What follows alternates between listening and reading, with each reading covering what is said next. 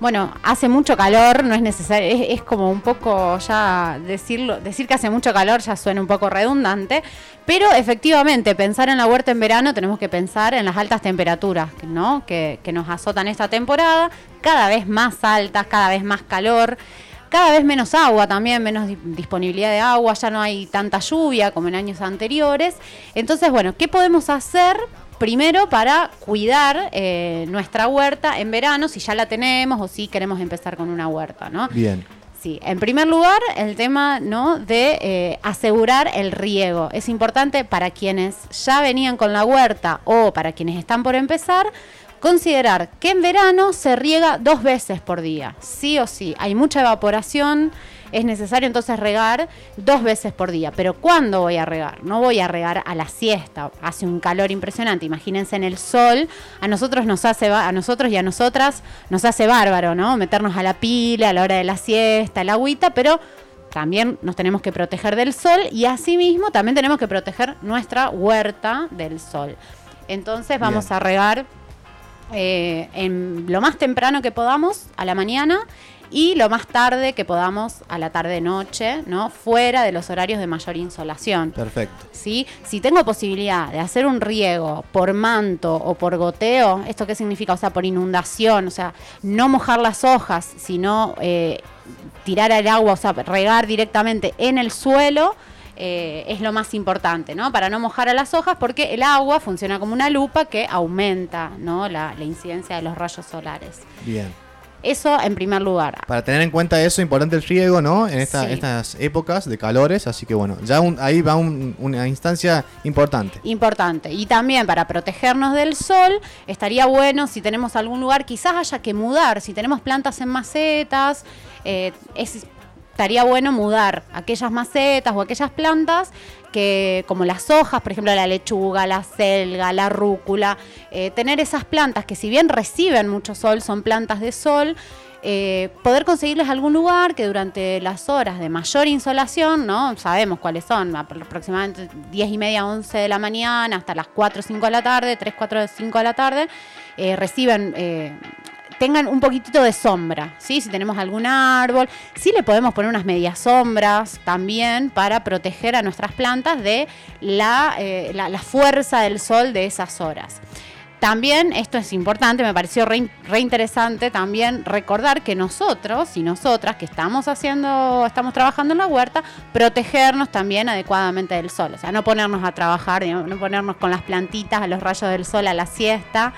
Eh, sobre todo esto para quienes recién comienzan, que por ahí como uno cuando recién empieza la huerta está como súper activo, súper ansiosa y motivada y bueno, entonces cuidarnos, cuidarnos del sol, cosa de disfrutar la experiencia de la huerta, creo que es un consejo importante para aquellas personas que recién empiezan. Está buenísimo eso a tener en cuenta porque bueno, es combinar también nuestra acción, ¿no? Que va de la mano, entonces sentirnos cómodos también, bueno, hay un sombrerito, el protector solar para poder realizar estas actividades, bueno, y de ahí me parece otro, otro que, otro, no sé si tip, pero me parece que está interesante, es, eh, bueno, no sé, está, bueno tener algunas herramientas, ir viendo que, cómo uno va eh, justo uno empieza por ahí a usar la mano eh, para hacer positos. Bueno, capaz que vas adquiriendo algunas herramientas. Eh, tener una, una, perdón, una botellita para regar. Yo lo que hago, por ejemplo, es una botella de, esa de Gator de, plástico grande. Sí. Le hago unos agujeritos a la tapita y que haga un riego similar a lo que es una lluvia, ¿no? Exactamente, sí, sí, porque el suelo en estos momentos empieza también a eh, ponerse más durito, ¿no? A concentrarse, no me sale la, palabra, a pelmazarse, digamos. Entonces, eh, por ahí el suelo, si yo riego mucho, tiro mucha agua de repente, también puedo hacer eh, como inundar de, una forma, encharcar el agua y tampoco está bueno para algunos, algunos cultivos se la bancan bien, pero para otros cultivos es necesario, está bueno también a veces como eh, hacer algunas canaletas alrededor de las plantas para que el agua circule por alrededor y no vaya derecho ¿no? a, inundar, digamos, el tallo de la planta. Ya que estamos hablando de riego, que es, importante, eh, también eh, esto que me quería consultarte, por ahí eh, regar las hojas, eh, regar la tierra, ¿qué es recomendable? ¿Hay diferentes plantas? ¿Cómo es ese tema? Y lo mejor es no regar las hojas en el verano, en realidad eh, también en invierno, pero lo recomendable es tratar de regar directamente el sustrato, ¿no? El suelo. Y es importante, esto me, olvidaba, tener el suelo cubierto, ¿no? No tener el suelo desnudo, la tierra desnuda, sino cubrirla con eh, lo que se llama el acolchonado o el mulch. Eh, pasto seco, hojas secas que vayan quedando por ahí. Si tengo paja, buenísimo, tapo con eso de forma que el suelo siga manteniendo la humedad. Eso con respecto al suelo, ¿no? Perfecto, clarísimo eso, me parece importante porque bueno, si no vemos que se queman las hojas, que ahí uno quizás que está experimentando riega las plantas así y, riega las hojas y nota que la planta se empieza a decaer, uno, uno también se puede desanimar, pero bueno, sabemos que es una acción que hay que evitar para que no, no, dañe la planta justamente. Exactamente. Pasemos, ¿te parece al, punto de qué pues, se puede sembrar? ¿Qué, pasa, ¿Qué se puede sembrar en verano? Dale. Bueno, eh, las cosas más ricas. Así te lo digo. La sandía, el melón. Eh, tenemos la suerte acá en Catamarca de como tenemos un clima cálido, quizás en algunos otros lugares del país ya pasó la temporada de siembra, ¿no? Si siembro ahora esto, zapallo, sandía, melón, maíz, quizás en otros lugares del país eh, voy a agarrar las primeras heladas para la época de la cosecha. Pero acá en Catamarca, como esas heladas suelen retrasarse bastante, todavía en enero ahora estamos a tiempo de hacer la siembra, por ejemplo, de la milpa. La milpa o el sistema de las tres hermanas. Eh, se articula, ¿no? La siembra de zapallo, maíz y poroto, ¿no? El zapallo rastrero que va cubriendo el suelo, el maíz que va hacia arriba, digamos, utilizan nutrientes eh, diferentes, van, es como que entre las tres especies y el poroto van eh, aprovechando cada una de estas variedades, de estos tres cultivos, aprovechan distintos nutrientes y minerales que están en el suelo.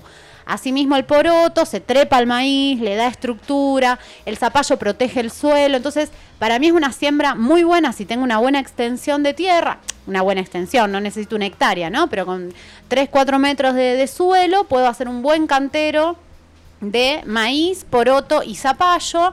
Eh, son siembras aparte que no requieren tanto, tanto cuidado, se bancan bien las plagas de esta temporada, ahora vamos a ver cuáles son.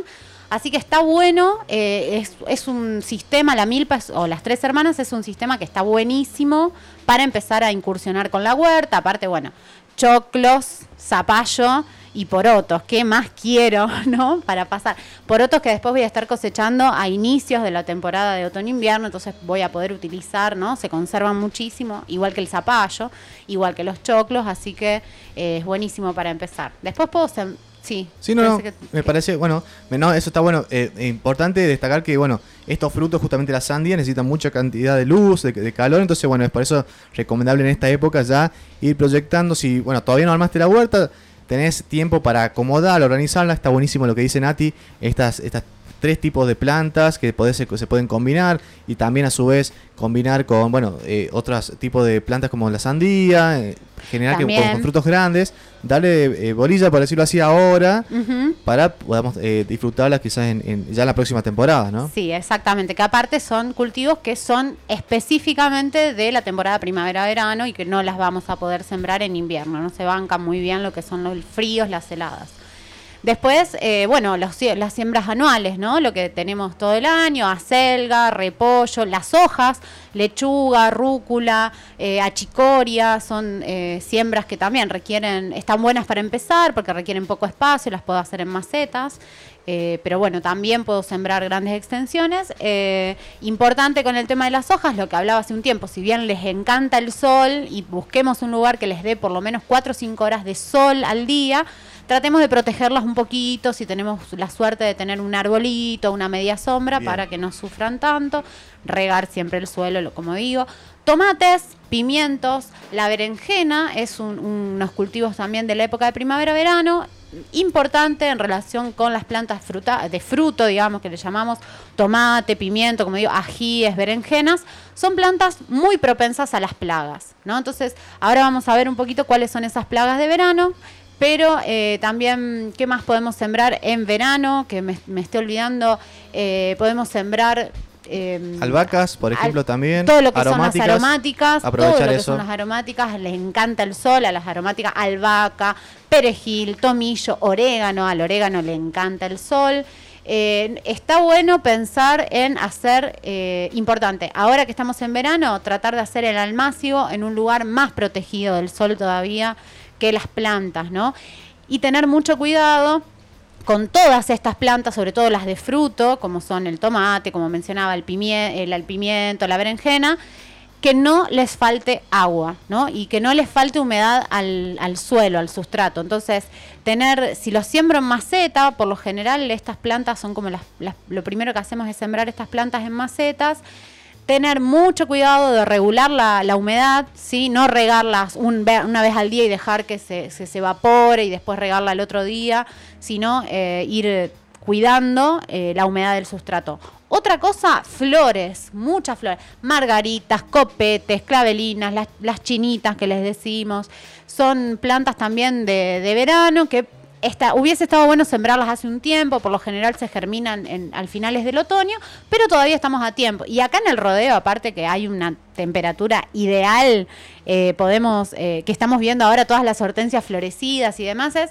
eh, no es una época ahora de siembra de hortensias, pero también otra cosa que podemos hacer en verano y que está bueno es recolectar las semillitas de las flores, ¿no? Estamos viendo que los copetes, sobre todo las margaritas, hace un ratito, hace un, tiempo, uno o dos meses, las margaritas ya se secaron, pero seguramente encontramos las margaritas secas todavía, ¿no? En, en, el, a veces hasta margaritas silvestres, no necesitamos tener una huerta, sino vamos caminando por la calle vemos esas florcitas que ya se secaron, bueno, es un excelente periodo ahora el verano para guardar esas semillitas, las ponemos en sobrecitos. Eh, marcamos bien, ¿no? Le ponemos el nombre de qué semilla es, de qué florcita es. A veces puede ser que no sepamos bien qué florcita es, pero le ponemos un florcita blanca que junté en la un margarita parecido a margarita que junté en el patio de la casa de Lucas, ¿no? Y las guardamos en sobrecitos y las sembramos. Podemos sembrar algunas ahora para ver qué onda como decía, las margaritas o las hortensias, por ahí no es el momento de siembra, las guardamos para finales del otoño-invierno, ¿no? A finales de esa temporada las podemos ir sembrando. La flor nace, la flor nace en el campo. la flor nace, la flor nace en el campo. Acuerdo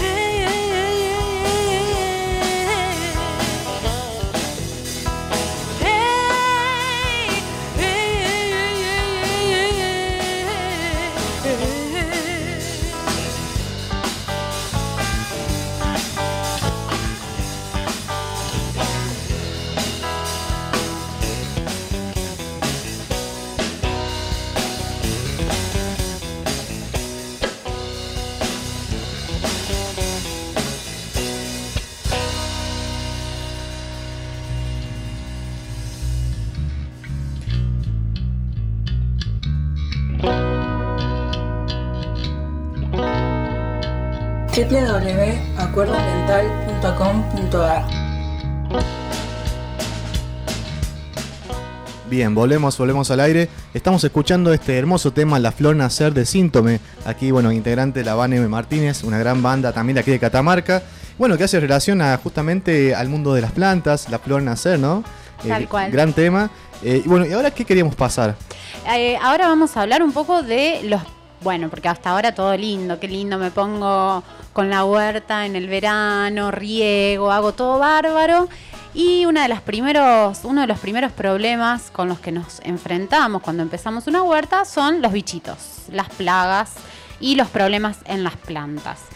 En el verano, bueno, obviamente el problema principal tiene que ver con el sol y las altas temperaturas y hay bichitos a los que les encanta el verano, como son los ácaros, los pulgones, pero sobre todo, y en este me quiero detener porque es lo que más ataca a la plaga en verano y en los últimos años, sobre todo con huerteres y huerteras y huerteros con los que estuve hablando acá en Catamarca, están muy eh, preocupados con este tema de la araña roja, ¿no? La araña Sí. roja, sí, que te destroza. Cuando te diste cuenta que tenés araña roja, chao, se te fue todo, te comió todo. Y ahí se usa, bueno, ahí me contarás vos que se usa, pero me pasó una vez, una vez de, de sin querer rociar la planta, no saber que tenía arañas rojas, rocié la planta y se vio una espectacular telaraña que cubría toda mi planta, increíble. Exactamente. Y empecé a sacar fotos, a compartir en grupos de Facebook, Sí. ¿qué, eso, ¿qué hago? ¿Qué hago? ¿Qué es esto? Y mira, estás como complicado. Tenés que ver eh, si acudís a un aceite, hay alguna cosa para agregarle, pero suele ser complicado, ¿no? Cuando tenés la telaraña ya está muy avanzada la plaga. Es importante tener esto en cuenta, ¿no? Por eso es importante en época de verano, igual durante todo el año hay que hacer esto, revisar las plantas, Bien. mirarlas y no mirarlas solo desde arriba, no mirarlas solo desde lejos, yo le veo el color, le veo- sino dar vuelta las hojas. ¿Por qué? Porque los pulgones, la arañuela, la araña roja suelen anidar detrás de las hojas, ¿no? Se protegen, son vivas, o sea, no son ninguna Son bichas. Sí, no son ningunas improvisadas, por Sí, sí, supuesto, sí. estas arañuelas, entonces se van del lado de atrás de las hojas. Entonces, si yo reviso constantemente las plantas, las puedo atacar antes de tener un problema mayor, ¿no? Y puedo salvar las plantas. Es más, puedo convivir con esas plagas sin necesidad de después acudir a algún tipo de veneno que o sea, de veneno inclusive natural, ¿no? De algún tratamiento natural que las mate, sino o que las espante, sino que puedo convivir con esas, esas plagas. Generalmente la araña roja, ¿qué es lo que agarra? Van a ir al tomate, van a ir a la berenjena, van a ir al pimiento, pero también van a ir a las flores, a los copetes, por ejemplo, pero también pueden ir a algunas plantas de hoja, como la lechuga, la rúcula. Que es muy común también en el cannabis, por ejemplo, ¿no? Que se, También. la araña roja me parece también. Tal cual, tal cual.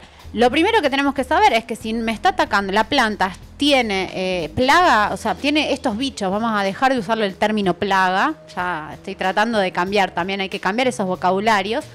Plagas son, ¿no? Los que a nosotros, como humanos, nos molesta que, que vengan a comer de nuestras plantas, pero son necesarias también, ¿no? En varios ciclos ecosistémicos. Entonces, vamos a hablar de aquellos, aquellos insectos que, o bichitos que nosotros no queremos que estén en nuestras plantas, o sea que eh, necesitamos eh, correrlos hacia otros lugares para que no coman las plantas, los frutos que a nosotros nos interesan. Bien. Entonces, eh, cuando yo me doy cuenta que tengo esta, esta la araña roja en una de mis plantas o en algunas de mis plantas, lo primero que tengo que hacer es saber que están ahí porque la planta le permite de alguna forma anidarse porque tiene alguna deficiencia de nutrientes, de riego, sobre todo de riego. Si yo tengo arañuela, tengo que pensar si estoy regando adecuadamente. Bien. ¿no? Si tengo el suelo con buen drenaje, si tengo el suelo cubierto, si se mantiene la humedad, ¿no? Si, si puedo mejorarle el suelo con compost, con nutrientes, mucho mejor, nutrientes naturales, ¿no? Un, buen compost, un buen fertilizante natural. Tierra de diatomea, si quiero agregarle algo más como para, para reforzar eso, pero si yo tengo un buen sustrato, tengo que pensar entonces en accionar desde otro lugar. Y ahí sí voy a ir a eh, lo más simple, si yo tengo apenas la araña roja que está empezando, que se ven unos puntitos, yo voy a dar vuelta a la hoja y voy a ver unos puntitos negros y medios rojizos en la parte de atrás de la hoja. eh, la hoja puede llegar a empezar a amarillarse en manchitas desde el centro de la hoja. Sí. ¿sí? Es algo muy común, muy común. Yo doy vuelta a la hoja y veo esos puntitos negros. Bueno, lo primero que puedo hacer es, si la hoja está muy tomada, la retiro esas hojas en donde están las arañas y las llevo a otro lugar, ¿no?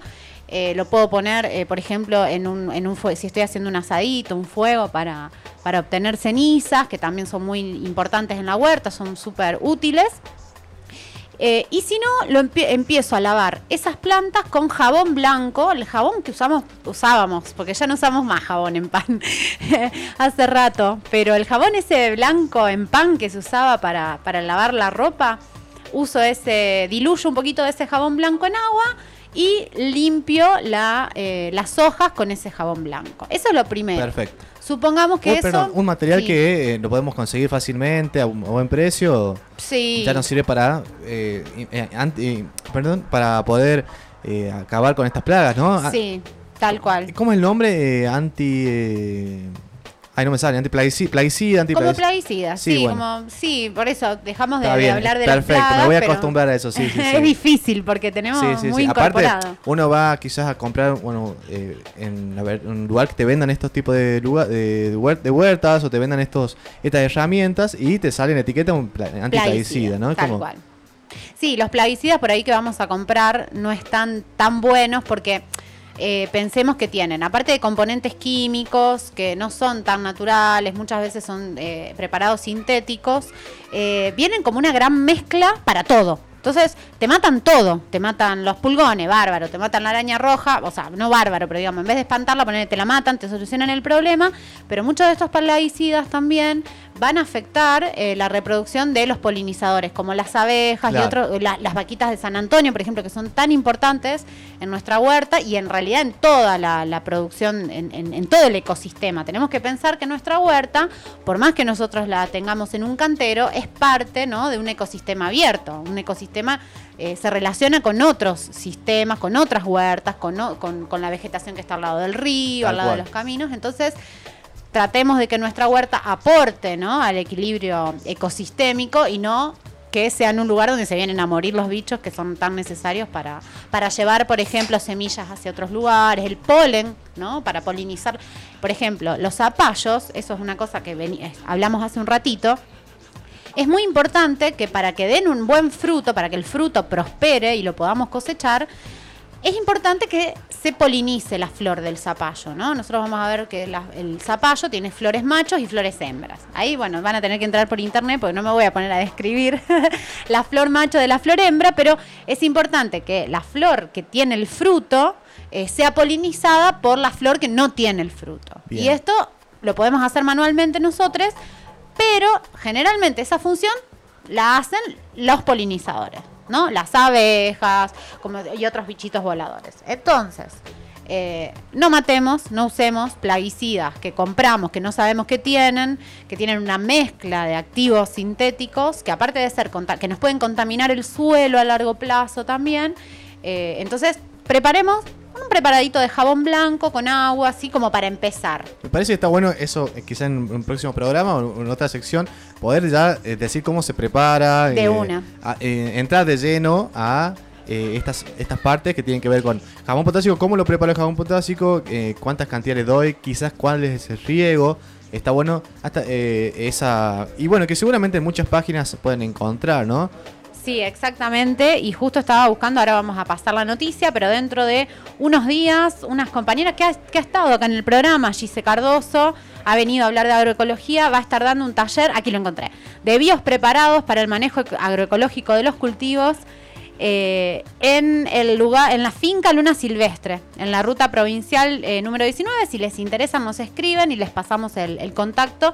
Es el 12 y 13 de enero en Huillapima. Perfecto totalmente libre y gratuito. Eh, Gise y, Luna Silvestre saben muchísimo, así que aprovechen porque justamente van a hacer esto, ¿no? Van a enseñar a preparar biopreparados eh, para el manejo de los cultivos. Sería esto, jabón potásico, sería aceite de NIM, poder preparar aceite, bueno, el aceite de NIM es más particular. Hay que comprarlo, sí. Claro. Bueno, hay preparados que se pueden hacer con ajo y cebolla, preparados que se pueden hacer con el con pimienta, por ejemplo, y ají, eh, se pueden las bolitas de paraíso. Bueno, hay un montón, un montón de, de cosas naturales que hasta puedo encontrar en mi casa, en la calle, y no necesito ir a comprar, ¿no? En, en un lugar algo que no sé qué tiene y que va a matar a todos los bichos de la huerta y no solamente a los que me molestan.